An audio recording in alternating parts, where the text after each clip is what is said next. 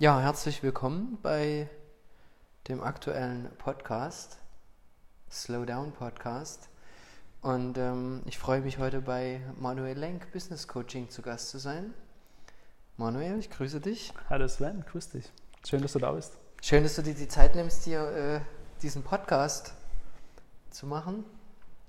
Gern. Wir sind ja mal ehrlich, wir wissen auch noch gar nicht so richtig, was passiert. Wir haben uns grob ein Thema vorgenommen, wie das so ist bei einem Podcast. Eigentlich sind das so die Gespräche, die wir sonst immer so führen. Mm, stimmt. Wo wir uns gedacht haben, wir könnten diese Form von Unterhaltung einfach mal aufzeichnen und der Öffentlichkeit zuführen. Äh, Manuel, magst du was zu deinem Hintergrund sagen? Magst du überhaupt? Was, was möge ich? ja, was zu deinem Hintergrund Ach so, sagen? Ja, klar. Oder ja. Deine Richtung, wo du herkommst. Eigentlich ist das Spannende, finde ich, ähm, den Unterschied zwischen uns beiden oder eben auch die Gemeinsamkeit so ein bisschen zu ergründen, weil ähm, wir wollten uns ja heute so ein bisschen diesem Thema Change nähern. Mhm. Ähm, was bedeutet Change eigentlich? Und ähm, wir haben ja vorher schon festgestellt, dass wir beide aus zwei völlig unterschiedlichen Richtungen kommen.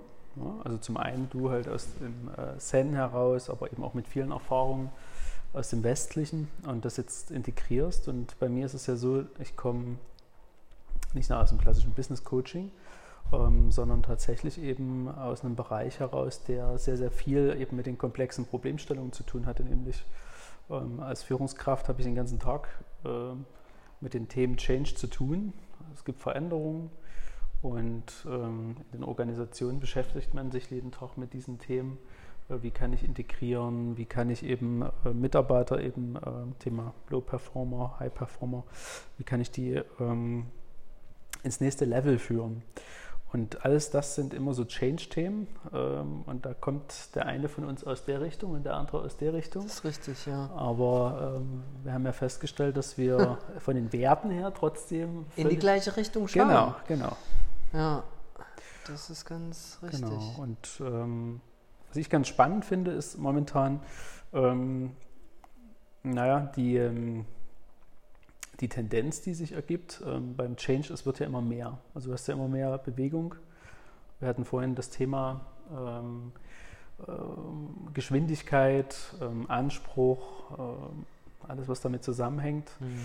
Na, die VUCA-Welt, wie sie ja heute so schön heißt. Mhm das hat auch sehr, sehr viel für mich mit Change zu tun, weil ähm, wir permanent mit Veränderung leben müssen. Mm, aber das ist, muss ja nicht unbedingt schlecht sein. Die Frage, wie gehe ich damit um? Ne? Genau, die Frage ist wirklich, also Wandel, ja, Change, Wandel, Veränderung ist ein permanenter Zustand in unserer Welt. Ja? Der Frühling bleibt nie immer. Auf den Frühling folgt der Sommer, dann kommt der Herbst, dann kommt der Winter. Mhm. Und dann geht der Zyklus wieder von vorn los. Also Zyklen zeichnen ein menschliches Leben einfach aus. Und ähm, ja, aus meiner Sicht mit dem Thema Achtsamkeit, Entschleunigung, Zen-Buddhismus, ist das natürlich was, was man lebt. Wo man lernt mit den Höhen und Tiefen, die nie wirklich Höhen oder Tiefen sind im Leben, wie mein Lehrer immer gesagt hat, die Kunst ist auf dem Surfbrett zu bleiben. Ja? Oder mhm. an einem anderen Punkt hat er mal wunderschön gesagt, ähm, Sven, es spielt keine Rolle, ob die See gerade ruhig ist oder ob die See stürmisch ist mit aufpeitschenden Wellen. Du hast nur einen einzigen Job und das ist den Kiel unter Wasser zu lassen. Mhm. Ja, also nicht zu kentern mit dem Boot. Und selbst wenn wir vom Surfbrett, gehen wir wieder zu der Metapher zurück, runterfallen, steigen wir wieder auf. Mhm. Und aus der Ecke, aus der ich komme, die, diese Perspektive, dass ich Leuten eben versuche zu zeigen, hinzuschauen und zu sehen, dass das Change ist nie was, was ihnen jetzt erst begegnet, ist nie erst eine neue Herausforderung. Es ist tatsächlich etwas, was immer in ihrem Leben da ist, immer präsent ist. Mhm. Und das mehr anzunehmen, den, also eine Perspektive dafür zu entwickeln, dass es immer so aussieht, als würde sich alles verändern, dass aber da etwas ist, was ganz ruhig ist, sodass man diesen, diesen Wandel, dieses Change-Thema mit einer gewissen Gelassenheit angehen kann, das ist, was ich den Leuten halt gerne, wo ich denen gerne helfen würde, das so zu sehen aus, aus der mhm, Perspektive. Mhm, ne? Okay. Das ist so, ähm, was denkst du, was ist, ähm, was ist vielleicht jetzt anders oder hat sich überhaupt was verändert in deiner Wahrnehmung in Bezug auf dieses Thema Wandel? Ähm, Veränderungsbereitschaft. Würdest du da sagen, dass es eine Veränderung gab? Wenn ja, welche?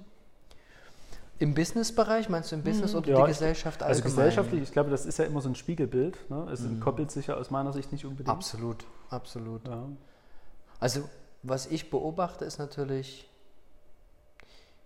ich blicke jetzt mal einen Zeitraum vielleicht von zehn Jahren. Ja? Da würde ich sagen, es scheint so, es fühlt sich so an, es erscheint mir so, als würde sich vieles natürlich sehr schnell entwickeln. Ja, Thema Digitalisierung, Thema äh, mhm. Disruption. Wir haben unfassbare revolutionäre Umbrüche, äh, eine Verlagerung der Werte. Mhm. Äh, das Thema New Work. Ne? Wir haben eine, eine, mit den Millennials eine Generation, die ganz anders an das Thema Arbeit und Werte auch herangeht, mhm. wo die ältere Generation wieder einen anderen Blick darauf hat.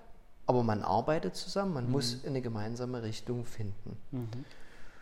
Und ähm, da ist wirklich meine Sicht, das, äh, meinetwegen die Sichtweisen des Buddhismus oder des Zen oder äh, Achtsamkeit überhaupt ein ganz elementarer Bestandteil sein können, beziehungsweise die Sichtweisen eine Hilfe liefern können, mit diesem st stärker stattfindenden Wandel mhm wo viele Leute vielleicht einen Schmerz empfinden oder eine gewisse Unruhe, weil diese Stabilität plötzlich weg ist. Mhm. Man muss plötzlich eine viel eine höhere Flexibilität noch viel schneller entwickeln als früher. Mhm. Und das wird sozusagen, dass die, die Stabilität sich dadurch ergibt, dass ich ähm, mich der Spiritualität hingebe oder dass ich jetzt anfange zu meditieren? Oder was, was ist für dich da der Lösungsansatz dahinter? Na, der Lösungsansatz ist, mir ist natürlich völlig bewusst, dieses Wort Spiritualität, äh, sich einer Spiritualität hingeben, das kann man ja, darüber haben wir auch schon oft gesprochen, das kann man überhaupt niemals verordnen, mhm. jemanden. Ich kann nur mich als Mensch hinsetzen, ja, als sein Schüler, als sein Lehrer, ich kann meine, meine Erfahrungen teilen äh, und kann sagen, das hat mir geholfen. Ja? Wir können das spirituell nennen. Ich würde schon sagen, dass das hilft weil dieses Innehalten, das was wir Meditation nennen, ähm, zu lernen, in die Ruhe zu kommen, zu lernen, in der Stille zu sein, dass ich kann dort wahrscheinlich etwas finden. Mhm. Eben diese Kraft, ne? wir sagen im Volksmund, äh, umgangssprachlich sagen wir, in der Ruhe liegt die Kraft. Mhm. Hol mal tief Luft. Diese Dinge. Mhm. Und das würde ich den Leuten natürlich gerne vermitteln, dass sie mhm. sagen können, dort können sie eine eine Stabilität finden mhm. in dieser Offenheit, in dieser Stille, die im Äußeren nur sehr schwer zu erlangen ist. Mhm.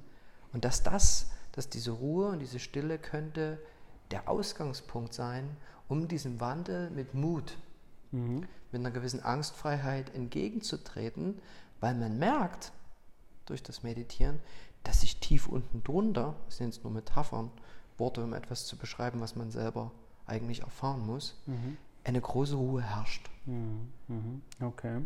Also eine große Ruhe, Manuel, die die meisten Leute wahrnehmen, vielleicht so kurz vorm Einschlafen, mhm. wenn sie in der mhm. Hängematte irgendwo liegen, wenn sie in einem sehr relaxten Setup sind, wo ich sage, mit Übung, mit Achtsamkeitsübung, ja, wenn man dem zugeneigt ist mit einem gewissen spirituellen Training, kann man so eine Ruhe finden, auch mitten in stressigen Situationen, auch mhm. mitten in fordernden Situationen. Mhm. Okay. Es ist ja die spannende Sache, die, wenn wir über Change sprechen, ähm, überleg gerade, ich erlebe es ja ganz häufig so, dass ähm, das Bewusstsein dessen, dass man so ein bisschen ähm, äh, sich klar macht, okay, wie, wie läuft denn überhaupt so ein, so ein Veränderungsprozess ab? Schon sehr, sehr viel Erleichterung bringen kann. Ne? Also wenn ich weiß, eine Change-Kurve beispielsweise, die kommt ja aus der Traumatherapie, ähm, weiß man, man hat also immer so einen Anfangseffekt. Ne? Jeder kennt das, wenn er beispielsweise im Bahnhof steht und der Zug abfährt, im schlimmsten Fall ohne einen selbst. Das ist dann in dem Moment auch ein Change-Moment. Ich komme kurz in eine Krise. Ich habe eine Verneinung, also ich nehme den, den Moment wahr, dass das passiert und ich will nicht wahrhaben. Es kommt die Verneinung, die Emotionen kommen hoch. Ja, in dem Moment sage ich, nee, der, Zug kann nicht weg sein. Das kann nicht passieren. Natürlich ist er weg. Ich sehe das ja, dass er gerade abgefahren ist. Aber ich will es nicht wahrhaben. Und ähm, wenn wir uns das mal so als, als Kurve darstellen oder als Tal, was da passiert, und das ist auch tatsächlich in ein Tal, in das wir ja geraten, äh, nämlich ein, ein sogenanntes äh, Tal, äh, Change-Tal, beziehungsweise dieses Tal der Tränen, ähm, dann ähm, können wir natürlich erkennen daraus, dass das ähm, wichtig ist ja für unsere eigene Weiterentwicklung. Denn jeder gesunde Mensch ist dazu in der Lage, dieses Tal der Tränen zu, durch, äh, zu durchlaufen und sich selber zu regulieren dort wieder. Was in vielen Unternehmen passiert ist, dass ähm, man diesen Change-Prozess insoweit versucht abzukürzen, dass man sagt, naja, Tränen, das wollen wir nicht, so dass mit den Emotionen, äh, also wir wollen, dass es möglichst soft ist. Und man bereitet das also nicht vor in Form dessen, dass die Mitarbeiter dieses Tal der Tränen durchlaufen, sondern dass man es abkürzt, dass man quasi eine Linie zieht von der Verneinung, also von dem Verneinungspunkt, hin zur Akzeptanz. Und das sorgt dafür, dass es ähm, eine schleichende Verneinung ist, denn im Grunde hat der Mitarbeiter nie akzeptiert, dass es einen Wandel gab. Aber wir befinden uns rein äußerlich schon in, in der Umsetzung. Ja, ganz spannend, aktuell zum Beispiel bei einem Projekt, wo es um eine Fusion geht, zwei Unternehmen, auch dort sehr, sehr schwierig. Zwei Kulturen prallen aufeinander und genau dort passiert das. Also ähm, das ist so der klassische Change-Moment, äh, den viele Unternehmen kennen. Das kann auch in anderer Form sein, Trennung in einer klassischen Beziehung. Ähm, jetzt ist ja die Frage die, wenn wir jetzt aus zwei Perspektiven schauen, das bietet sich ja bei uns ja ideal an, ähm, wie ist deine Betrachtung darauf? Wie, wie würde man das aus Zen-Sicht sehen? Also wir bleiben jetzt mal bei dem Fall, dass zum Beispiel, äh, wie du es eben beschrieben mhm. hast, ein Unternehmen mhm. oder ein Team. Du hast jetzt ein Team vor dir, du fängst ja, an mit dem ja. Team zu arbeiten.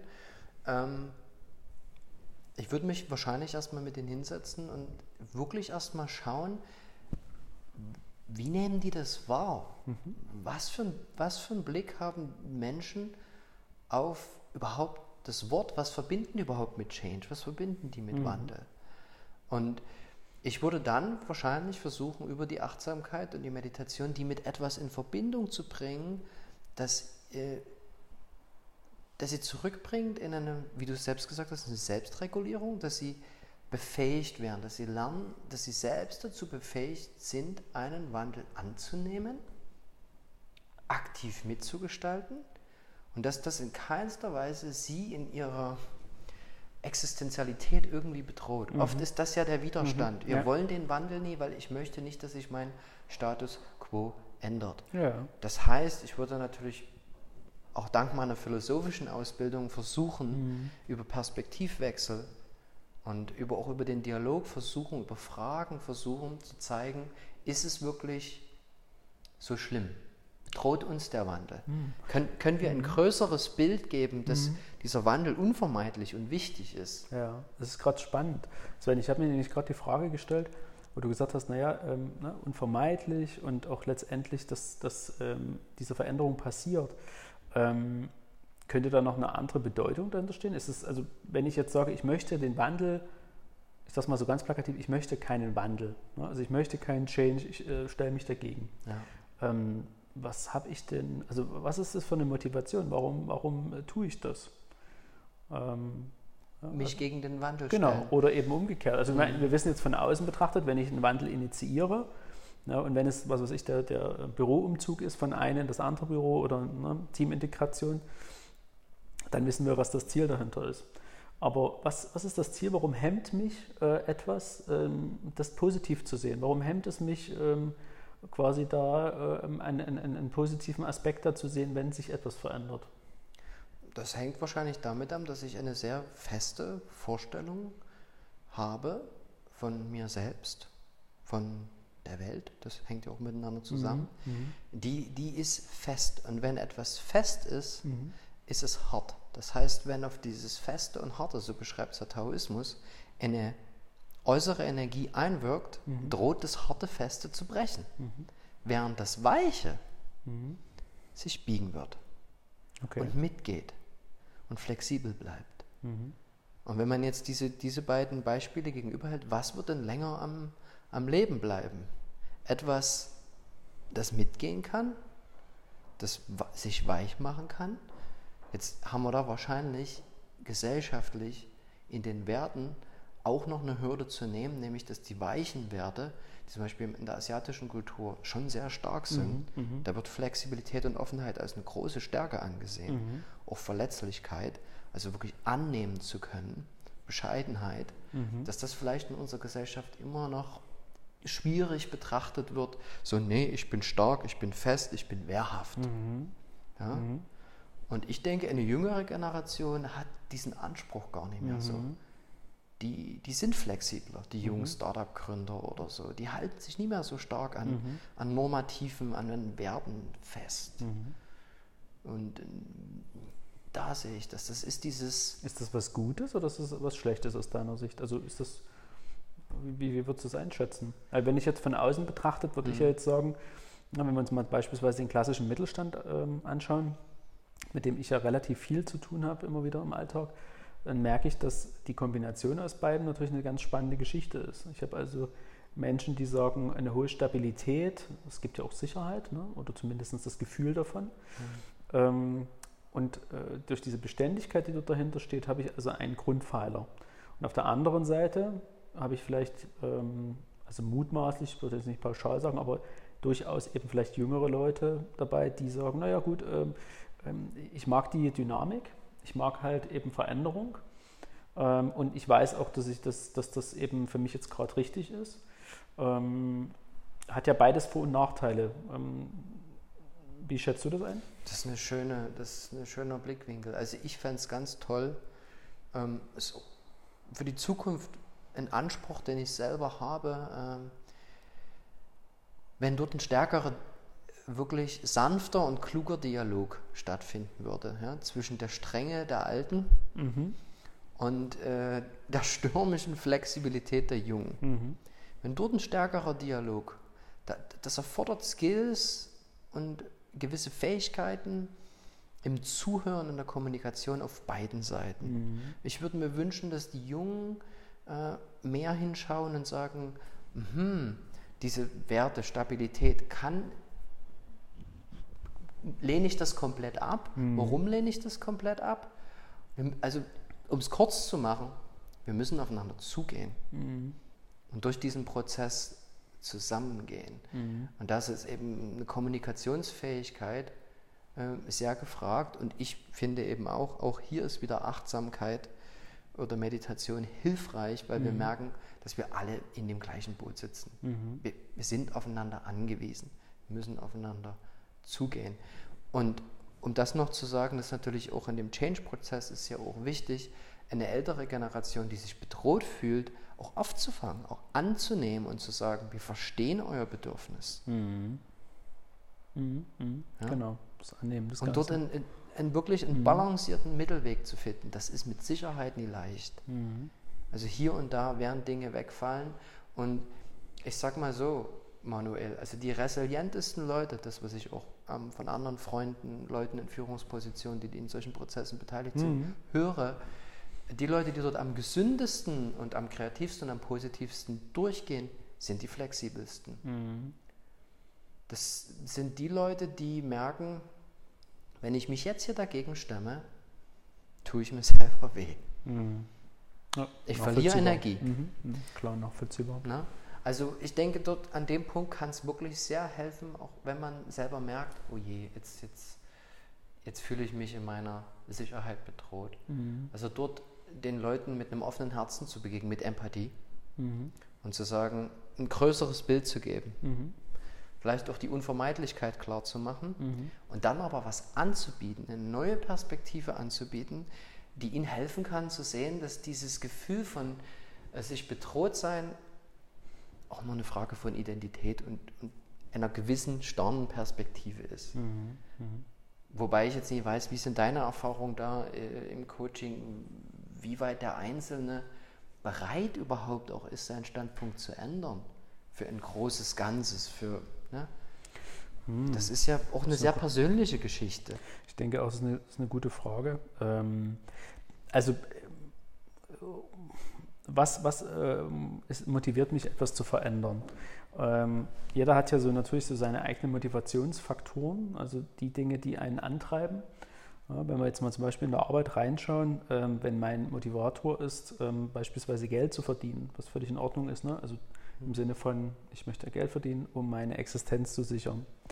Und dann gibt es einen anderen, der sagt, nee, meine Motivation ist natürlich auch Geld zu verdienen, aber ich möchte richtig ordentlich Geld verdienen und ich möchte Prestige beispielsweise oder ich möchte Freiheit. Ne? Ähm, dann habe ich also ganz, ganz unterschiedliche Ansätze und die muss ich irgendwie in Einklang bringen. Und das ist zum Beispiel eine der großen Herausforderungen in Change-Prozessen, weshalb man beispielsweise eben auch auf Coachings zurückgreift oder eben ähm, in bestimmten äh, Interventionen mit den Leuten zusammen äh, Lösungen erarbeitet. Weil es gibt eben nicht die pauschale Geschichte. Also wenn du beispielsweise in kreativen äh, Umfeldern arbeitest, hat man sehr, sehr häufig Menschen, die sagen, ja, ich brauche eine gewisse Freiheit. Also ich brauche irgendwie da die Möglichkeit, eben, was weiß ich, äh, um 10 anzufangen und dann eben zwischendrin mal irgendwo hinzugehen und dann wieder irgendwie abends noch und, und so weiter. Und dann gibt es andere, die sagen, nee, also für mich ist es entscheidender, dass ich einfach sagen kann, ähm, ich habe 17 Uhr Feierabend, dann ist Schluss. Ne? Ähm, und entkoppeln letztendlich auch das, das Privatleben so ein Stück weit ähm, äh, vom, vom Beruflichen.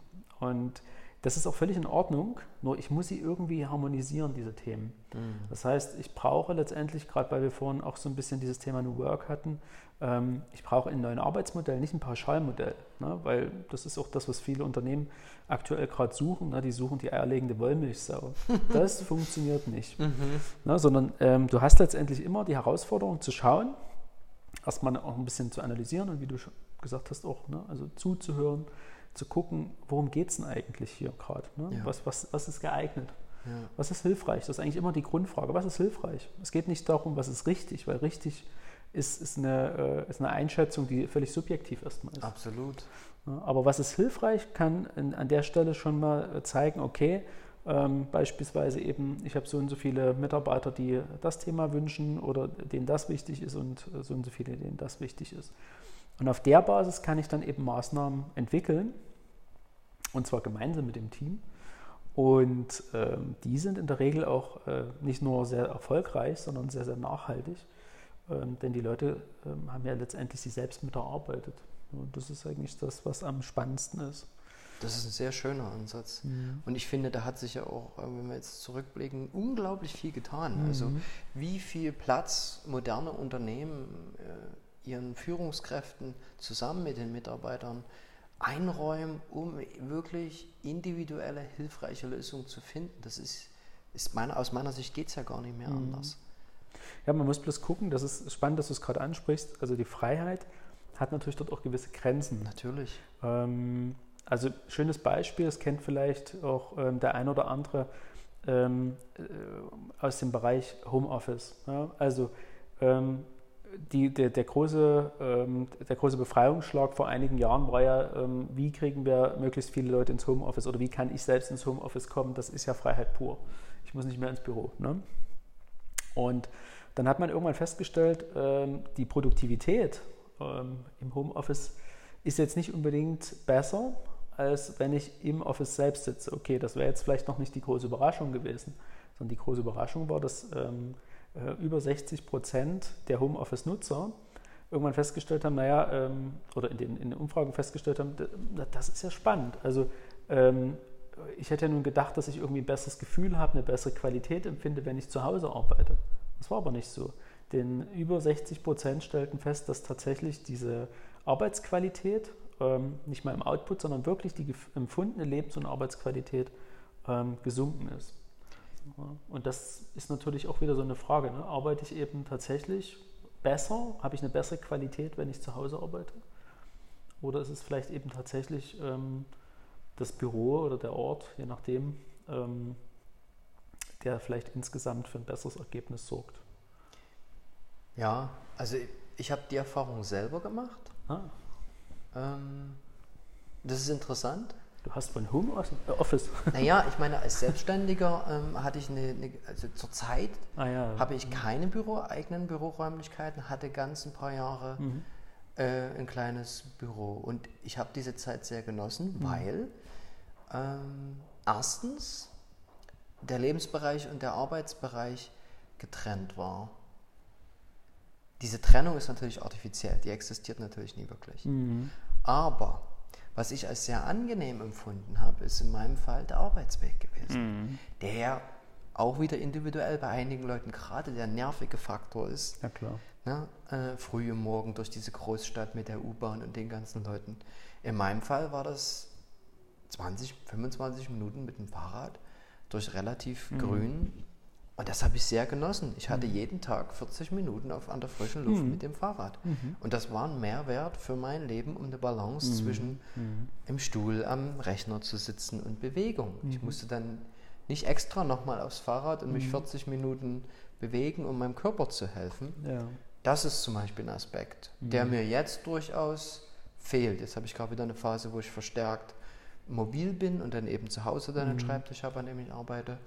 Und da fehlt mir einfach diese Bewegung. Mhm, ja. Mhm. Auch das menschliche, der soziale Aspekt, dass mhm. man anders sozialisiert ist in seiner Arbeitsumwelt als vielleicht in seinem privaten Umfeld. Und da könnte ich mir vorstellen, Manuel, dass wir uns auch in verschiedenen Lebensphasen bewegen, wo eine Lebensphase kommen kann, zum Beispiel wenn ein Kind kommt. Mhm. Dann, wenn der Arbeitgeber dort die Möglichkeit hat zu sagen, du, ähm, du kannst gerne jetzt mal ein, zwei Monate mehr von zu Hause arbeiten. Mhm. Sowas würde ich mir wünschen, das wäre schön. Mhm. Ich denke, das machen okay. auch schon viele. Ja, ja. So. Das ist, das ist auch ähm, tatsächlich eher ein, eine Frage der Zeit gewesen, ähm, dass das äh, ja, ähm, in die Unternehmen gekommen ist. Also jetzt ist es ja schon bei den, beim überwiegenden Teil der Unternehmen angekommen, dass es notwendig ist.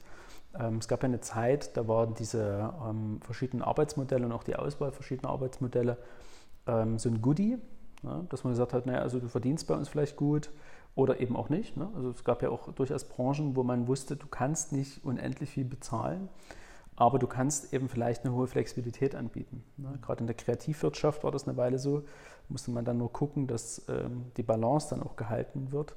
Denn ähm, mancher Wandel, ähm, der da entstanden ist, ist nicht unbedingt, ähm, ja, also ich sag mal, man muss sich seine Brötchen auch noch leisten können. Ne? Das war ja dann irgendwann mal schon ein bisschen grenzwertig. Ähm, und da gab es schon einige Veränderungen dahingehend. Und diese Arbeitsmodelle sind ja ähm, irgendwann ein Add-on gewesen. Mittlerweile sind sie Notwendigkeit, weil wir in Form de, des Fachkräftemangels letztlich gar keine Alternative haben, also dass wir attraktive Arbeitsplätze schaffen. Also jeder, der in seinem Unternehmen gute Leute haben möchte, der ähm, muss sich dann so ein Stück weit anstrengen und sagen, was kann ich dem für ein angenehmes äh, Klima bieten, für, für ein Umfeld, äh, dass der Mitarbeiter zum einen äh, bleibt, was ja ganz wichtig ist, oder eben auch einer, ähm, der noch nicht da ist, eben erstmal kommt. Mhm. denn ähm, das, ich erinnere mich noch, ich weiß nicht, ähm, ähm, welche Erfahrung du damals gesammelt hast. Ich weiß noch bei mir, ich habe ja irgendwann mal ähm, was Anständiges gelernt. Wie man so schön sagt, ne? Sagen wir so, diese, ähm, die Lehre gemacht damals im Einzelhandel und ist natürlich schon ein paar Monate her, aber ich weiß noch, bei mir war das so, ähm, da waren 100 Bewerber auf eine Stelle. Ja? Und zwar nicht postalisch, das waren noch mehr, sondern 100 Bewerber die ähm, tatsächlich in Gesprächen dort waren. Und ähm, dann hat man versucht, irgendwie den Besten zu finden. Ja, und also das, das war schon krass. Und heute sieht das ein bisschen anders aus. Wenn man also heute ähm, eine Ausbildung sucht, dann sind die Chancen natürlich immens hoch, dass man eine bekommt. Aber äh, für den Arbeitgeber, für die Unternehmen ist es so, dass die Auswahl sehr, sehr gering ist. Ähm, mhm. Also heute matche ich letztendlich damit, dass ich sage, kann der von seinen Skills her letztendlich die, die äh, Ausbildung bewerkstelligen, passt er bei uns rein. Und da wird nicht mehr ähm, so hart durchgescannt, wie das früher war, weil sonst bekomme ich niemanden mehr. Mhm. Äh, und ähm, das, ist, das hat sich schon verändert. Das ist ja wahrscheinlich auch für die ähm, Personalabteilung, Personalbeschaffung, Personalfindung auch ein Schmerzpunkt. Das ist immer wieder beim Wandel, weil es ja, ja hier auch eine starke Verschiebung in der Wertschöpfung gibt. Ja. Weg von einem analogen Produkt immer mehr und mehr und mehr zu digitalen Lösungen, ne?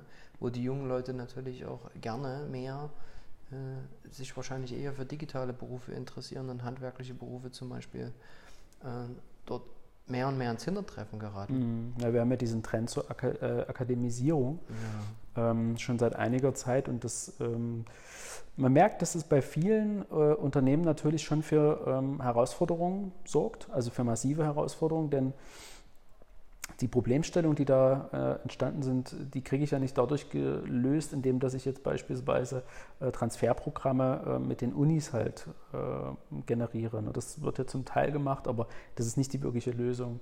Die Lösung ist, dass man ähm, den, den, äh, beispielsweise eben diesen Wandel so ein Stück weit relativiert wieder und beispielsweise eben darüber nachdenkt, wie kann der Ausbildungsberuf interessanter werden.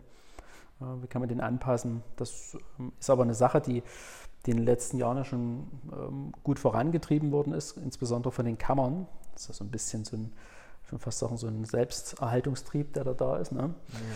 Ja. Ähm, aber auch wichtig, wirklich wichtig. Nachvollziehbar. Ja, ja. Nachvollziehbar. Weil ich meine, niemand braucht beispielsweise in, in einem äh, in einem Laden äh, ähm, oder auch in, einem, äh, sagen wir mal, in, einem, in, einer Tätigkeit, die wirklich von Praxis, äh, elementarer Praxis geprägt ist, unbedingt ähm, den Uni-Absolventen. Das ist, ähm, da muss man wirklich schauen, ähm, dass auch dieser Wandel, weil wir ja auch von Change-Themen sprechen dort ganz klar, ähm, dass man auch dort schaut, nicht jeder Wandel, der da passiert, ist immer zwangsweise gut da drin. Ne?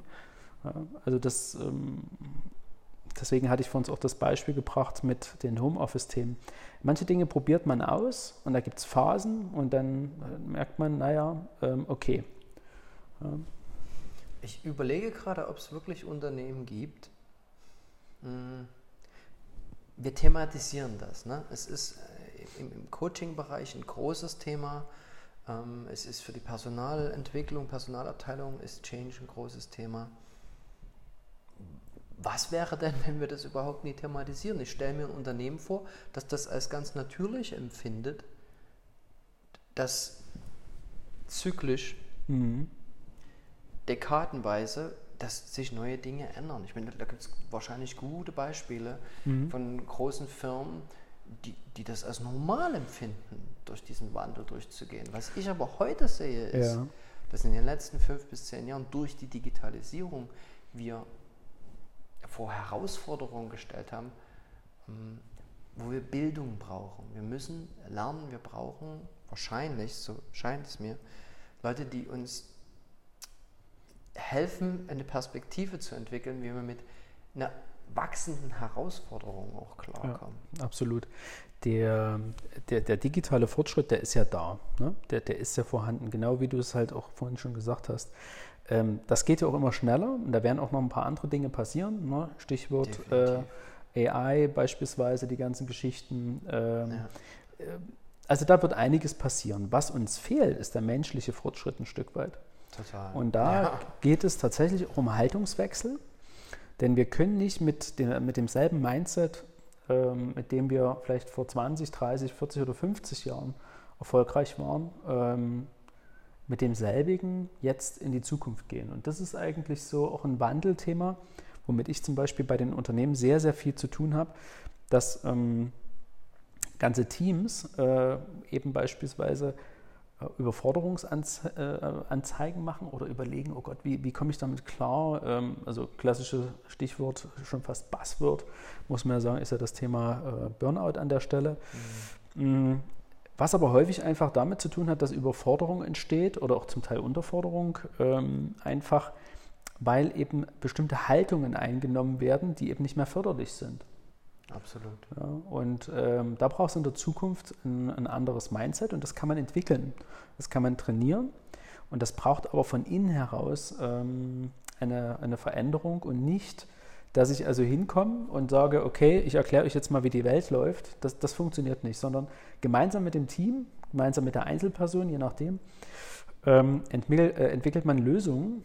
Und das ist wahnsinnig spannend, äh, mhm. äh, was da passiert, wenn du halt mal überlegst, also ich bringe das in Workshops beispielsweise ganz gern immer so diese, die Frage, ähm, wenn du in, in, in drei Haltungen, ne, also jeder von uns bewegt sich ja in verschiedenen Haltungen ähm, jeden Tag. Also wir können uns ja in einer äh, erwachsenen Haltung bewegen, wir können uns in einer elternhaften Haltung bewegen und wir können uns letztendlich auch in einer kindlichen Haltung bewegen. Und ähm, diese, diese drei Haltungszustände, die da sind, Ähm, die sind dann noch unterschiedlich geartet. Ne? Also im Kindlichen merkt man ja relativ schnell, ja, also ich kann mit so einem Change-Prozess entweder in eine Ohnmacht fallen und äh, bin halt das weinerliche Kind. Das kennt auch irgendwie jeder in seinem Umfeld, dass sowas passiert. Oder ich äh, bin halt das trotzige Kind, was die Arme vor die Brust nimmt und sagt, nee, also ich, ich akzeptiere das nicht, ich will das nicht und das, das, äh, ich höre jetzt auch gar nicht mehr zu und das hat sich alles erledigt. Ja. Ähm, auch das ist keine erwachsene Haltung, denn in einer erwachsenen Haltung bin ich balanciert, bin selbstwirksam und bin dazu in der Lage, wirklich auch ähm, ernsthaft Veränderungen zu begegnen. Und das braucht es, weil wenn ich eine permanente Veränderung habe, permanent neue Themen auf mich einströmen, dann muss ich mit diesen Themen anders umgehen. Und da ist eben ein Ansatz ähm, und aus meiner Sicht der ähm, ultimative Lösungsansatz, tatsächlich eben in eine erwachsene Haltung zu wechseln. Vielmals ist es bei Führungskräften so, dass dort aber eine ähm, ja, eine elternhafte Haltung eingenommen wird. Das heißt also, äh, dieses typische, ähm, diese Allmachtsposition, entweder so ein mütterliches oder väterliches ähm, Pampern, ja, dass man so sagt, ja, ist alles nicht so schlimm, das kriegen wir alles schon hin, das funktioniert schon und so weiter, ohne überhaupt über Risiken und auch die Bedürfnisse der Menschen nachzudenken, was, was äh, auch vielleicht Ängste sind. Das gehört ja auch mit dazu. Ja, das wird ausgeblendet. Und ähm, die andere Perspektive, beziehungsweise die andere Form davon ist eben das belehrende, das dominante Eltern-Ich, was äh, eine Haltung ist, die einfach auch dort ähm, in, in, einer Allmacht endet und ähm, überhaupt nicht die Situation ernst nimmt. Ja. Das klingt wunderbar. Ich muss da sofort dran denken, äh, wie, wie, wie geht das mit Achtsamkeit? Wie kann Achtsamkeit da helfen? Mhm. Und da, wie kann Zen-Buddhismus oder Buddhismus oder die Werte, die das vermittelt, da helfen? Und da habe ich sofort gedacht, naja, klar, ich meine, wir reden oft im Buddhismus von Zeugnis ablegen. Ne? Zeugnis ablegen ist eine Umschreibung von der Wahrheit begegnen. Das bedeutet auch, dass ich keine Angst habe, zu äußern, wirklich zu äußern, was ich empfinde und was ich sehe. Mhm. Da muss keine Bewertung drin sein, sondern ich bleibe bei der Wahrheit. Ich sage, zum, ich bin jetzt in einem Meeting, ja, und wir hören das. Und es wäre natürlich toll, wenn jemand einfach diese Haltung einnehmen kann und sagen kann, ich habe das jetzt alles gehört, ich möchte zum Ausdruck bringen, dass mir das gerade ein bisschen Angst macht. Ja. So, ja. dann wäre es natürlich toll, ich hätte eine Führungskraft, ja. die in einer Erwachsenenhaltung mhm. ist und die weder in die Kinderhaltung reinfällt, noch in die Elternhaltung, sondern die geraden Auges den, denjenigen anguckt und sagt, kann ich total verstehen. Absolut, Sven. Mir macht ja. das auch Angst. Ja. Und jetzt lass uns doch zusammen gucken, wie begegnen dem. Da wären wir endlich auf Augenhöhe. Mhm. Einer muss die Verantwortung übernehmen, absolut, das ist absolut. die Führungskraft. Ähm, aber da sehe ich großes Potenzial für die Entwicklung von den Führungskräften. Weil wenn die nicht geschult werden, wenn die diesen Schritt in diese Erwachsenenhaltung nicht gehen können, leidet das ganze Team, leidet das ganze Unternehmen. Ja, ja. Das ist so und äh, ein spannender Punkt, den du gerade benannt hast, das eigentlich der, das ist so ein Knackpunkt, der sehr, sehr häufig bei Change-Prozessen eben kommt. Das ist nämlich, dass du ähm, bei dieser Frage, ähm, naja, äh, wie, wie komme ich denn dann in diese andere Haltung hinein? Ne? Also äh, manchmal ist es ja so, und ich würde sogar sagen sehr, sehr häufig, fällt mir es selber gar nicht auf. Ich habe mit äh, Führungskräften ähm, vor einiger Zeit einen Workshop gemacht und da äh, übe ich diese Situation ja ganz, ganz gerne mal, ne? dass die also bewusst sich zum Beispiel in einer Kindeshaltung mal bewegen, bewusst mal in einer elternhaften Haltung. Und das Witzige an der Situation war, dass eine Führungskraft äh, es einfach nicht geschafft hat, in den elternhaften Zustand zu kommen, weil er permanent im Kinderzustand war.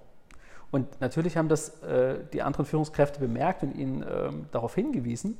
Ähm, wir haben ja dort einen geschützten Rahmen dahinter, ne? aber das, das Spannende war, das ist der Führungskraft selber überhaupt nicht aufgefallen.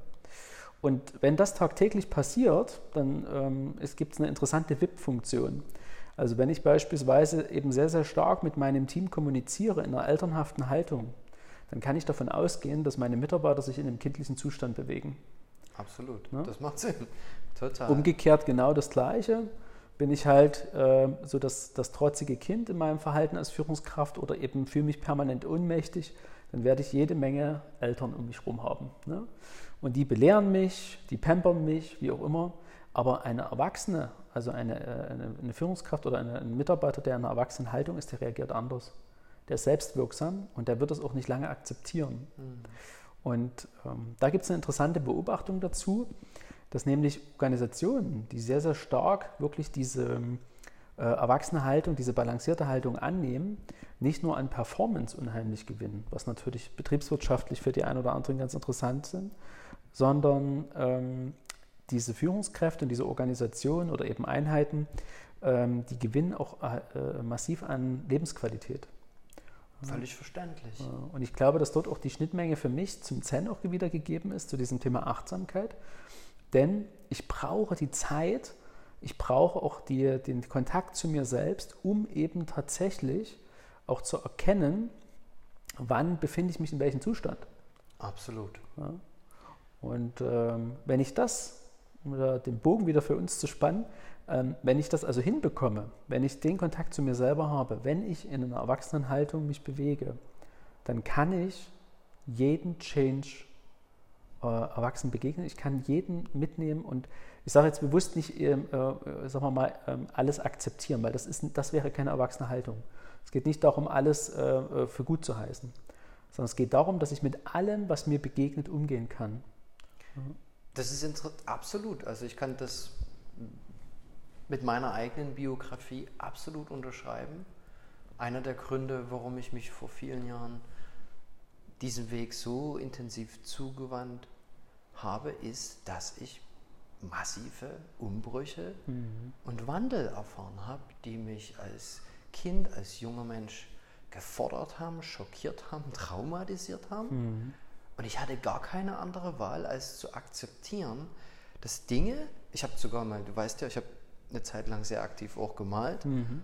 Und ein Schlüsselbild, was ich mal gemalt habe, war, dass äh, ich eine Erfahrung gemacht habe, wo etwas, was ich als äh, Kind und als junger Mensch jahrelang für wahr hielt, mhm. in einer einzigen Sekunde umbrach und ich als noch weit vorm Philosophiestudium damit konfrontiert war, dass etwas, was wir für wahr halten, sich blitzartig ändern kann und dass die Welt ganz anders aussehen mhm. kann. Mhm. Und da wurde mir klar, dass wenn das das Leben ist, muss ich eine enorme Flexibilität entwickeln, mhm. Um nicht zu brechen. Sind wir wieder bei diesem mhm. mhm. gegen weich. Mhm. Und dann habe ich auf, auf, eine relativ natürliche Weise diesen Weg nach innen gesucht über die Kunst. Dann kam ich zum Meditieren und zum Yoga. Und da machte das Sinn. Und äh, weshalb ich auch versuche, in diesem Firmenkontext, im Business-Kontext, diese Sichtweise stärker zu etablieren, die anzubieten und zu zeigen, das ist von enormer Wichtigkeit, mhm. diese Flexibilität zu entwickeln und wie du sagst, selbstwirksam zu sein mhm. und in diese Erwachsenenhaltung zu kommen. Mhm. Was ich ganz spannend finde äh, bei dir, Sven, ist ja, dass du eigentlich ja so, wir hatten es vor uns gerade das Thema, ähm, so dieses, dieses Add-on bietest. Also ich finde das ja eine spannende Perspektive, weil ich glaube, die wenigsten wahrscheinlich sich mit dem Thema Zen ja wirklich auseinandergesetzt haben. Ja. Wenn ich jetzt nicht selber praktiziere oder mich intensiver damit beschäftigt habe, dann ähm, wird das jetzt nicht unbedingt meinen Alltag bestimmen. Und ähm, die Erfahrung, die ich aber gesammelt habe, auch in unserem gemeinsamen Gespräch, in unserem Austausch, ähm, ist natürlich, dass diese Perspektive unheimlich interessant ist und ähm, auch nochmal eine völlig neue Welt eröffnet, äh, weil ich natürlich immer in meiner eigenen unterwegs bin. Jeder ist ja immer der, der Ansicht, dass äh, das eigene Modell, was er hat vor sich in seiner eigenen Gedankenwelt, dass es richtig ist, dass das korrekt ist. Ist auch wichtig so, solche Axiome, die man selber sich ja auch aufbaut, ähm, sind ja so Integrität. Ne? Also sonst würde man ja jeden Tag zusammensacken in sich und würde sagen, oh Gott, ich weiß gar nicht, ne? an was glaube ich. Und, also Zweifel erstmal an sich selbst und an diese ähm, Grundpfeiler. Und Trotzdem ist es etwas, was sanftmütig aus meiner Sicht eben ähm, eine neue Perspektive eröffnet. Ähm, jetzt kommen wir nun aus zwei unterschiedlichen Richtungen. Ja. Bei mir das potenzialorientierte Coaching, was die Idee ja eigentlich verfolgt, äh, gerade in Change-Prozessen beispielsweise, ähm, die Leute mitzunehmen und gleichzeitig aber deren Potenzial abzurufen, also das einzusetzen. Ja. Ähm, und auf der anderen Seite äh, haben wir eigentlich so diese da ist die Schnittmenge ganz witzig, dass wir beide sagen, ja, na klar, die erwachsene Haltung, äh, wir sprechen von demselben Thema. Ja. Ne? Ähm, ja, Verantwortung übernehmen. Genau. Ne? Denn das Potenzial, äh, nur von diesem Wort mal ausgehen. Potenzial kann ich nur entwickeln, wenn ich in einer Erwachsenenhaltung bin. Ja. Ansonsten nehme ich mich nicht ernst und an, äh, sowohl in einer, in, in einer, Kindsposition als eben auch ähm, in einer elternhaften Haltung kann ich mein Potenzial gar nicht erschließen und auch nicht die der Mitarbeiter. Es geht nicht. So, das heißt, dass der Mitarbeiter oder ich selbst werde immer stecken bleiben. Und jetzt muss man natürlich dazu sagen, ähm, wenn der Lenk jetzt hier daherkommt und sagt, naja, also das ist ja alles easy going, dann machen wir jetzt mal alle hier Erwachsenehaltung und dann läuft das alles. Ja, ähm, ganz so, so einfach ja, ist es nicht. Natürlich nicht. Es erfordert denn, Arbeit. Genau, es erfordert Arbeit, denn ähm, letztendlich, hm, was ich eine ganz spannende Formel finde, der, der ähm, ähm bekannte Harvard-Professor und ähm, Tennislehrer Timothy Galway hat mal eine Gleichung aufgebaut, die ganz spannend ist, finde ich. Der sagte nämlich, dass ähm, Erfolg, also persönlicher Erfolg, den ich habe, ist, ist gleich Potenzial minus Störung. Hm. Und ähm, tatsächlich ist es so, wenn wir uns stören, ähm, und das passiert nämlich in dem, wenn wir quasi in eine andere Haltungszustand Erläutere kommen. vielleicht nochmal ganz kurz das Wort Störung für unsere Zuhörer. Ja, das Wort Störung heißt, dass ich letztendlich nicht dazu in der Lage bin, ähm, äh, obwohl ich also ein, ein Ziel habe, also ich möchte irgendetwas erreichen und plötzlich merke ich in dem Kontext, dass ähm, ich es aber nicht erreiche, obwohl ich es eigentlich wollte. Das heißt, irgendetwas in mir, in meinem Unterbewusstsein, ein Glaubenssatz, was auch immer, ähm, das stört mich daran. Und das mache ich nicht bewusst. Ne? Also wenn ich jetzt ähm, bewusst mich entscheide, beispielsweise irgendwie, ähm, ich, was ich möchte joggen gehen, möchte einen Marathon laufen. Und jeden Früh, wenn ich aber aufwache, ähm, merke ich, naja, ähm, eigentlich habe ich doch keine Lust, ich will weiter schlafen. Ne? So, dann ist das per se erstmal grundsätzlich keine Störung, aber es gibt etwas, einen Anteil in mir, der mir sagt, nö, also da gibt es irgendwie was, was ich jetzt gerade gemütlicher finde und damit komme ich meinem Ziel nicht näher. Ein bisschen kritischer wird das Thema, wenn ich beispielsweise merke, dass ich, bei, äh, dass ich in, in bestimmten Situationen zum Beispiel eben Veränderungsprozesse, also wenn ich außerhalb meiner Komfortzone gerade bin, dass ich dann merke, wie ich mich selbst störe, indem dass ich bestimmte Haltung, also in bestimmte Haltung gezwungen werde. Und zwar innerlich. Also ich bin beispielsweise irgendwie ähm, konfrontiert gerade mit einer Kritik von meiner Führungskraft ähm, oder ich kritisiere jemanden und ich merke beispielsweise auch als Führungskraft, ich kann damit nicht umgehen. Also ich kriege äh, Ängste. Ich wandere beispielsweise in, in eine ohnmächtige Haltung. Ähm, dann kann es sein, dass dort eine, eine Störung dahinter ist. Und wenn ich diese beseitigen würde, also wenn ich weiß, okay, ähm, ich löse diese Störung auf, dann ist mein Potenzial frei dahinter. Ja, und das ist halt immer spezifisch, ähm, auch äh, auf Teams bzw. auf die einzelne Person. Aber ähm, äh, sich damit zu beschäftigen, ist unheimlich wertvoll. Absolut. Ja. Absolut. Genau. Und ich kann dem Ganzen quasi noch ein, ein, ein, ja, eins draufsetzen, indem das äh, man im Coaching beispielsweise noch Erfolgsstrategien erarbeitet.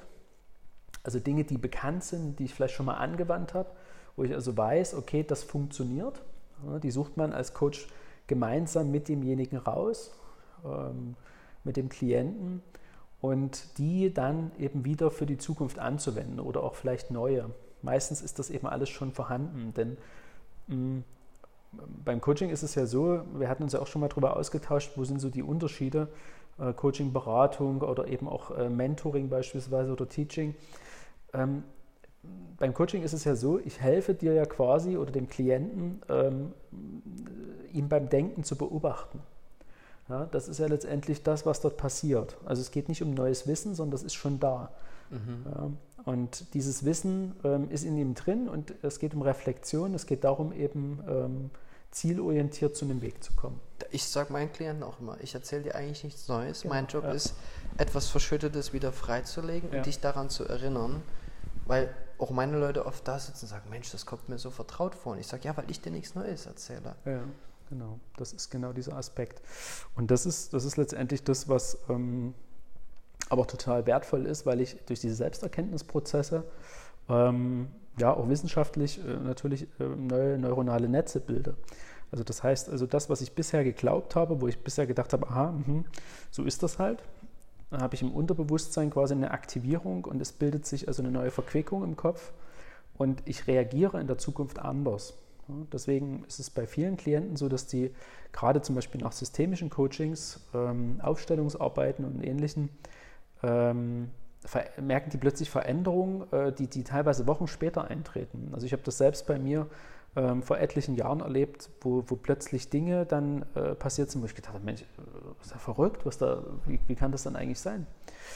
Und das ist also tatsächlich was, was äh, man mit Beratung ähm, nicht erreichen kann. Das funktioniert nicht.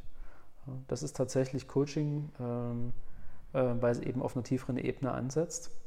Aber ähm, im Change-Bereich beispielsweise braucht es eben beides. Also eine gewisse Kompetenz, ne, wenn ich nicht weiß, wie führe ich Abteilungen zusammen, wie werden Kulturen zusammengeführt. Ähm, also eine systemische Kenntnis ähm, beziehungsweise eine, eine äh, Feldkompetenz ist einfach wichtig.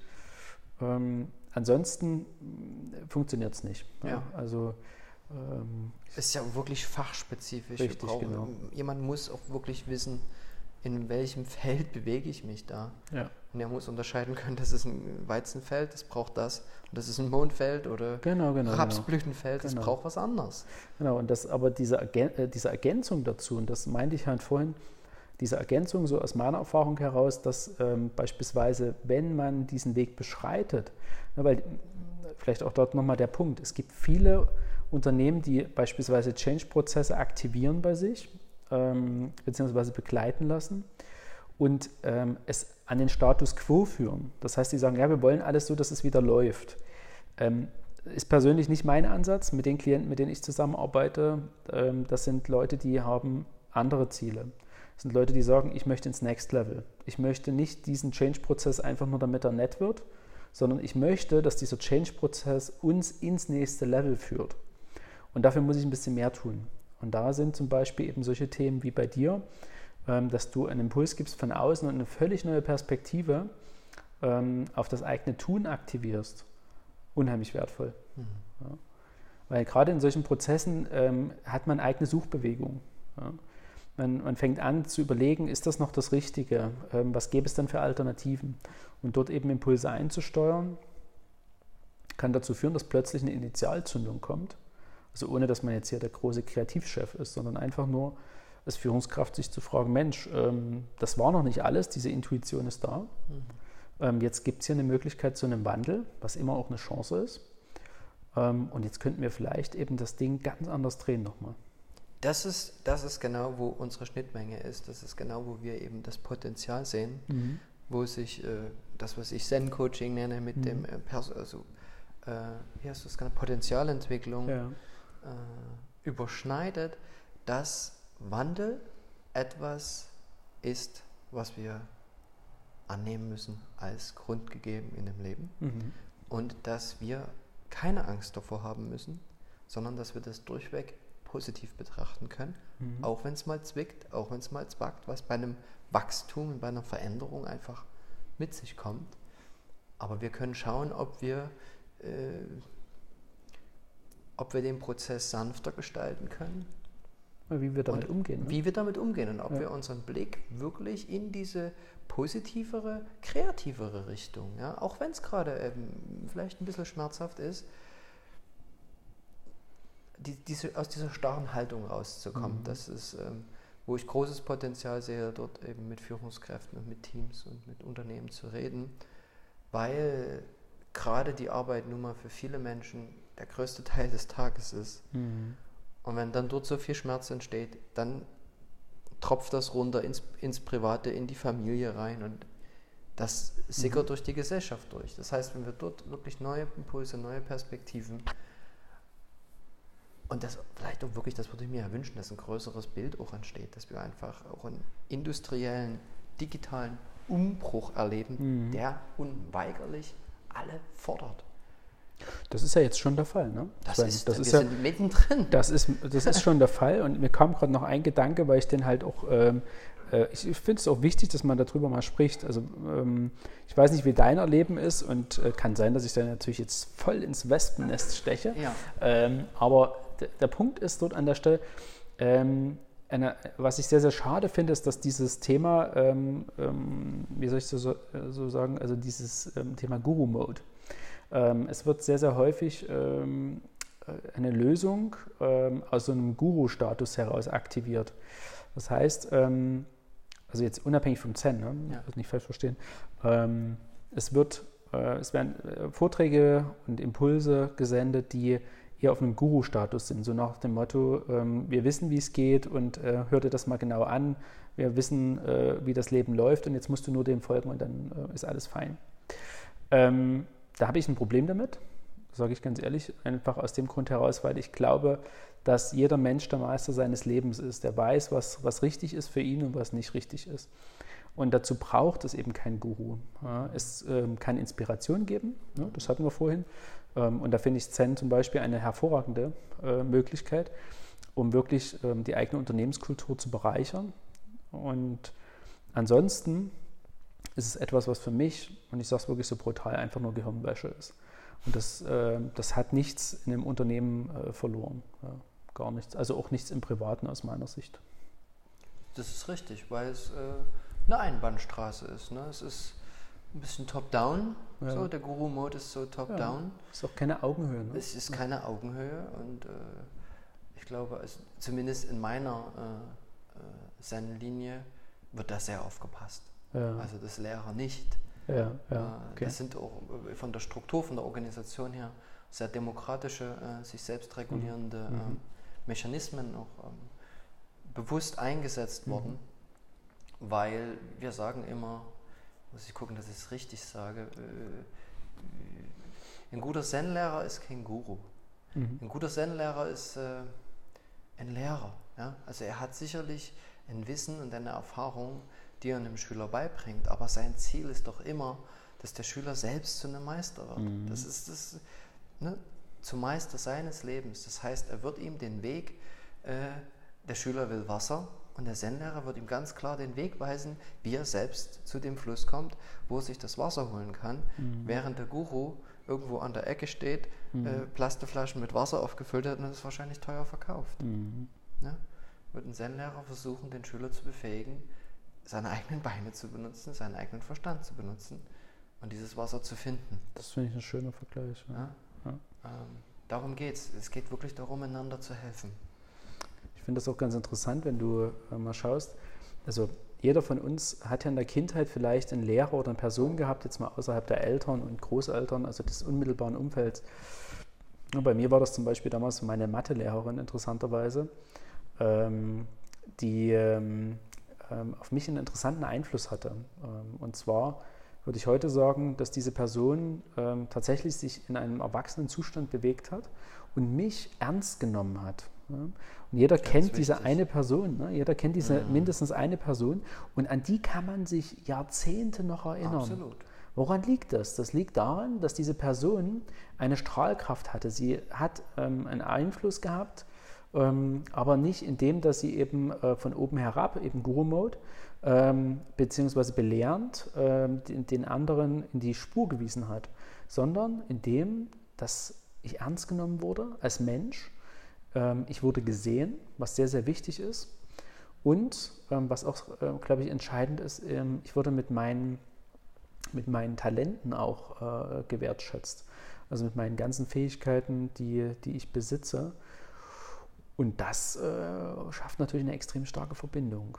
Absolut. Ja, und Absolut. wenn wir das heute schaffen würden, ja. als Führungskraft beispielsweise, uns in so eine Haltung zu bewegen, ähm, und da gibt es eben unterschiedliche Wege, wie wir heute festgestellt mhm. haben, ähm, dann kann ich eine Organisation ähm, in ein völlig neues Level bringen.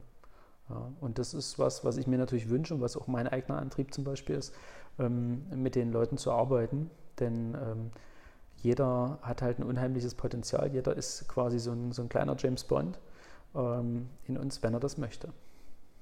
Ich finde das ein wunderbares Schlusswort. Wir haben jetzt fast eine Stunde gesprochen. Ähm, das war wunderbar. Danke für den Austausch, Manuel. Das hat mir das ist immer gefreut. interessant. äh, jetzt haben die Hörer auch mal einen Eindruck, wie das so abgeht, wenn Manuel und ich uns irgendwo zusammenfinden. Äh. Und äh, irgendwann hatte ich dann auch die Idee, Manuel, lass uns das mal aufzeichnen. Ich glaube, das eignet sich wunderbar für deinen Podcast. Mhm. Und heute haben wir es endlich mal geschafft. Also vielen Dank dafür. Ähm, ich hoffe, den Zuhörern äh, ist das eine Inspiration. Und ähm, ja. Ja. vielen Dank und ich wünsche uns allen viel Mut für diesen Wandel und äh, dass wir angstfrei, geraden Blickes, geraden Rückens auf diesen Wandel zu gehen. Danke, bis zum nächsten Mal. Ciao. Ciao.